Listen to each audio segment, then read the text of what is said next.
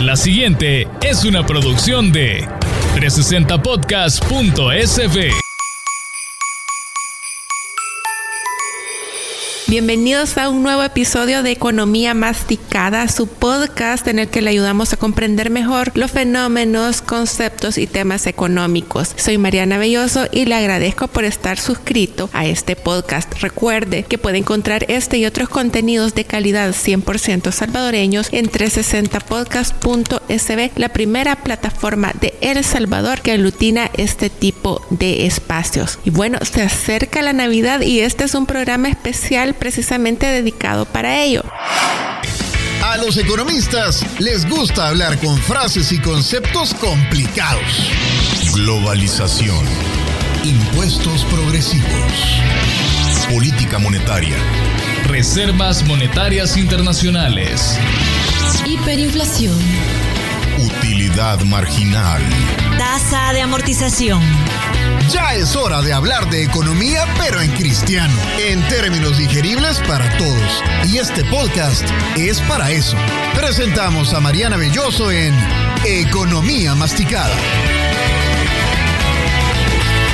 Una de las buenas noticias que recibimos los salvadoreños y también la gente de otros países en esta época es el aguinaldo. El aguinaldo es un pago adicional que se recibe en esta época según la cantidad de tiempo que uno lleve laborando en su puesto de trabajo. ¿Qué tiene que tener en cuenta usted a la hora de recibir su aguinaldo? De eso vamos a hablar en el programa de hoy. Sin más, pasemos al aperitivo.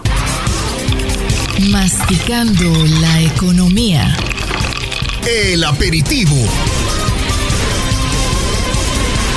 ¿Cómo se calcula el aguinaldo? ¿Cómo sé cuánto me va a tocar? Usted tiene que tener en cuenta dos factores. Primero, cuánto gana, es decir, el monto de su salario, y luego cuánto tiempo tiene laborando en su empresa. Todo esto está normado por el Código de Trabajo. Básicamente, si usted tiene entre 1 y 3 años de laborar en la empresa, tiene derecho al pago de 15 días de salario en concepto de aguinaldo. Si usted tiene entre 3 y 10 años, le tienen que dar 19 días de salario. Pero si usted tiene más de 10 años de laborar en la empresa, entonces le corresponden 21 días de salario. ¿Cómo lo calcula usted?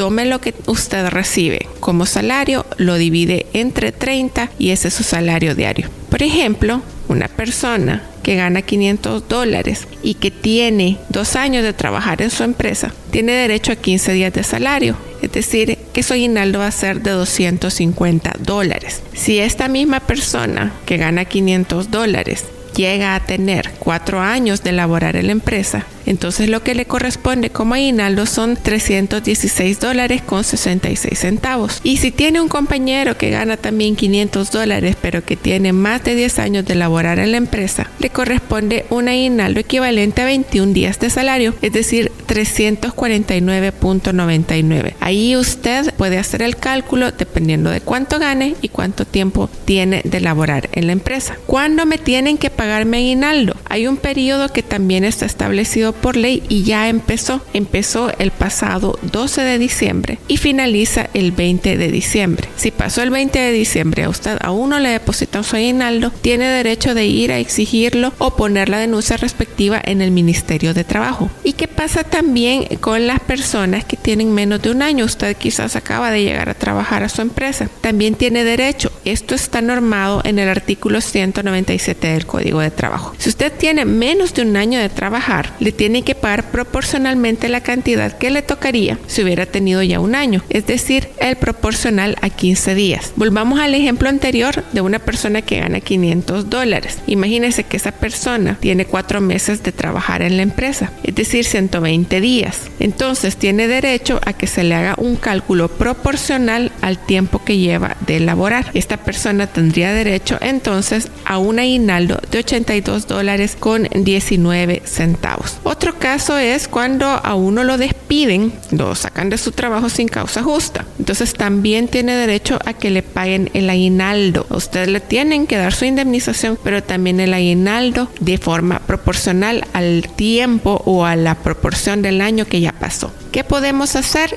para administrar mejor nuestro aguinaldo? Eso lo vamos a ver ahora en el plato fuerte. Masticando la economía. El plato fuerte.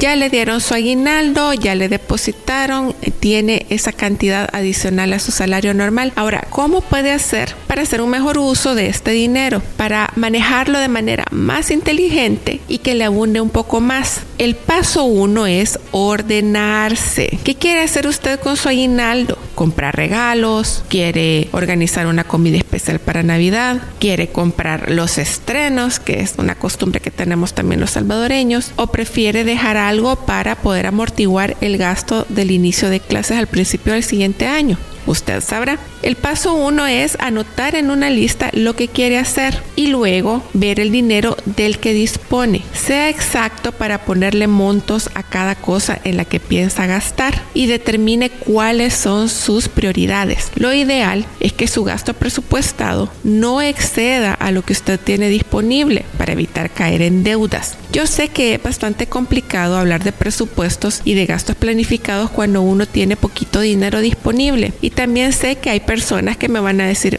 ay Mariana, pero si yo ya debo el aguinaldo. Nunca es tarde para tratar de comenzar a ordenar nuestras finanzas. Agarre papel y lápiz y también una buena dosis de sinceridad. Usted como yo tiene deudas, tiene las tarjetas de crédito topadas. Entonces reducir su nivel de deuda debería de ser una de las prioridades antes de pensar en el gasto de consumo. Incluso abonar un poquito más de la cuota que usted siempre da le va a ayudar. Pero si no es su caso, usted es una persona ordenada y no tiene deudas, entonces puede pensar también en utilizar una parte de su aguinaldo para ahorrar. Ordene su lista haga sus prioridades de modo que pueda destinar alguna cantidad de dinero al ahorro. No hay ahorro pequeño, de dólar en dólar se puede lograr enormes avances financieros siempre que usted sea disciplinado y también constante. Y por supuesto que respete ese dinero y no lo toque a menos que sea una super emergencia. Supongamos, en otro caso, que usted es una persona que le cuesta ser disciplinada, como yo por ejemplo, y que también le cuesta ser constante. Entonces puede optar por un programa de ahorro. Estos son los denominados cuentas de ahorro programado que se encuentran disponibles en diferentes bancos. Ahí usted pacta cuánto quiere que le descuenten cada quincena o cada mes y puede tener ese ahorro para un plazo fijo. Diciembre es un buen mes para empezar porque si usted se propone ahorrar 15 dólares quincenales a partir de hoy, para el próximo diciembre habrá ahorrado 360 dólares. Este es un consejo que aplica también a los trabajadores autónomos, a los freelancers, a quienes están contratados por servicios profesionales y que no tienen derecho al aguinaldo como los empleados por contrato. Hacerse uno mismo un ahorrito programado permite autodarse el aguinaldo en diciembre. Así que ya sabe, si no lo hizo este año, es una buena oportunidad para iniciar y darse esa tranquilidad para el diciembre próximo. Tampoco se le olvide si usted es padre de familia, que vienen los gastos del inicio de clases. Aquí va desde las matrículas hasta la compra de uniformes, libros y útiles. Limitar los gastos durante las fiestas para guardar un poquito de dinero para el inicio del año escolar es una decisión que también le va a dar tranquilidad en enero, cuando todos solemos andar ya acabados. Está pensando además en adelantar las compras y usar su tarjeta de crédito mientras le pagan el aguinaldo. Esto podría ser una buena práctica si usted se asegura de que va a pagar de contado lo que compre con la tarjeta. De lo contrario, lo que usted adquirió se le va a encarecer por el costo del financiamiento que por esta vía es más alto. En estas fiestas también opte por regalarse tranquilidad, priorice, planifique, no se deje llevar por los impulsos y comience el año nuevo con pie derecho, que es algo que también vamos a ver en próximos episodios de este podcast. Vamos entonces ahorita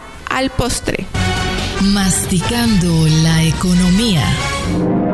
El dulcito.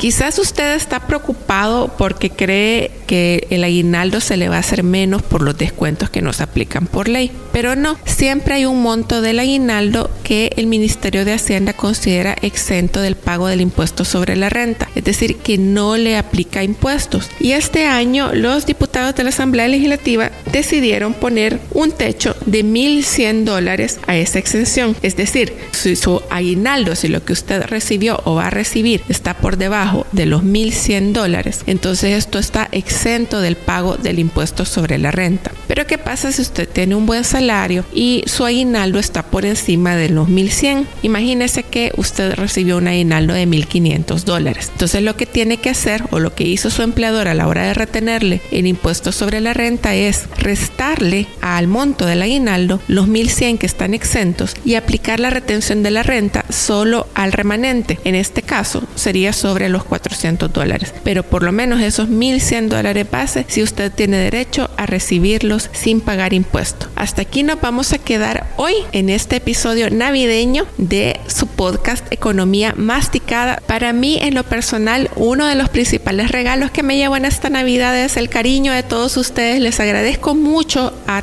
todos y cada uno de los suscriptores de este podcast, a la gente que me escucha, a la gente que me escribe, que lo comparte. Y por eso en esta Navidad los quiero invitar también a que me cuenten cuál es su top 3 de los podcasts de economía masticada con Mariana Belloso. Cuénteme cuáles fueron los tres que más le gustaron y por qué. Póngalo en las diferentes redes sociales de 360 Podcast, etiquétenos, ponga ahí la capturita de pantalla del podcast que más le gustó y nos explica también qué quisiera escuchar en este año nuevo. Soy Mariana Belloso y lo invito a que me siga a través de Twitter en mi cuenta arroba BIIOSO, es como mi apellido, Belloso, pero en lugar de la doble L tiene dos I latinas. Ahí usted puede darme sugerencias de temas para este podcast, hacerme preguntas y consultas que yo las respondo siempre acá. También lo invito a visitar la plataforma de 360podcast.sb para que pueda suscribirse a este y a otros podcasts de calidad que tenemos ahí y a que nos siga en nuestras redes sociales. Estamos en Instagram y en Facebook como 360 Podcast SB y en Twitter aparecemos como 360 Podcast-SB.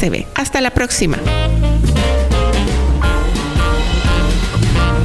Esta fue una producción de 360podcast.sb.